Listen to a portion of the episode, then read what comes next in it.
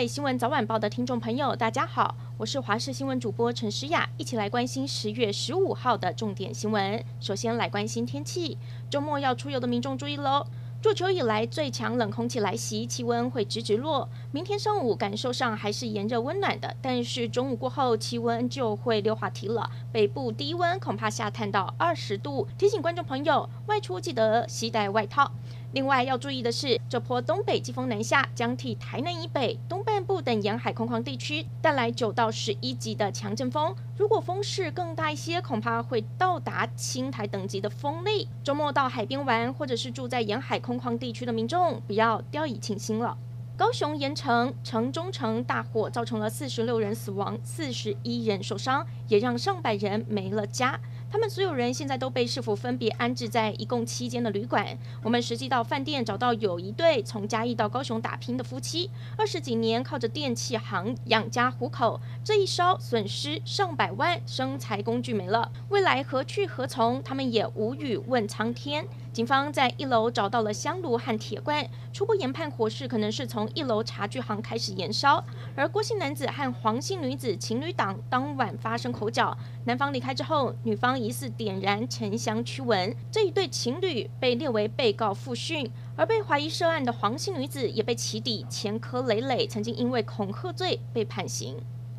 高雄城中城大火造成不幸的伤亡，总统蔡英文表示非常的难过不舍。蔡总统、副总统赖清德以及行政院长苏贞昌都以个人的身份分别捐出了一个月的所得到高雄市政府社会局社会救助金专户，指定用于此事故用途。地法院一早，所有人也先为高雄恶火默哀。总统蔡英文明天周六将前往高雄探视慰问。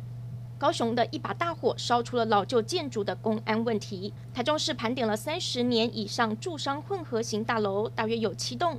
并且多半集中在中区，住在里头的住户生怕哪一天火烧到自己家，期盼市府加速都更。而云林县县长也带队抽查大楼的安检设备，在云林县的老旧建筑大约有六十四栋，其中有十二栋稽查不合格，限期改善。各地县市政府动起来，都要防范城中城悲剧再次上演。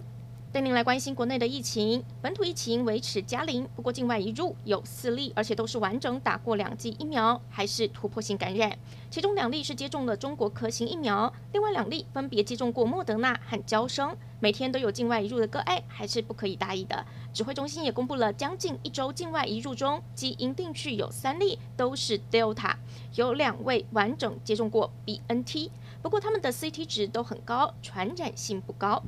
日本外务大臣茂木敏充今天在记者会上表示，日本要再追加提供疫苗给台湾，以协助对抗疫情。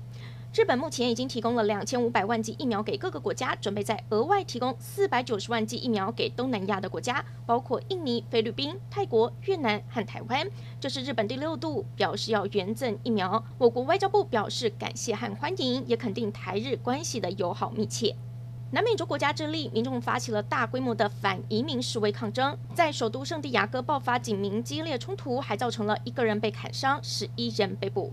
由于委内瑞拉和海地等周遭的国家国内局势动荡，很多人选择出走，涌入拉丁美洲国家中经济状况比较好的智利，但是也引发了智利民众不满。从九月底开始，陆续有民众上街抗议，要求政府禁止再让移民涌入。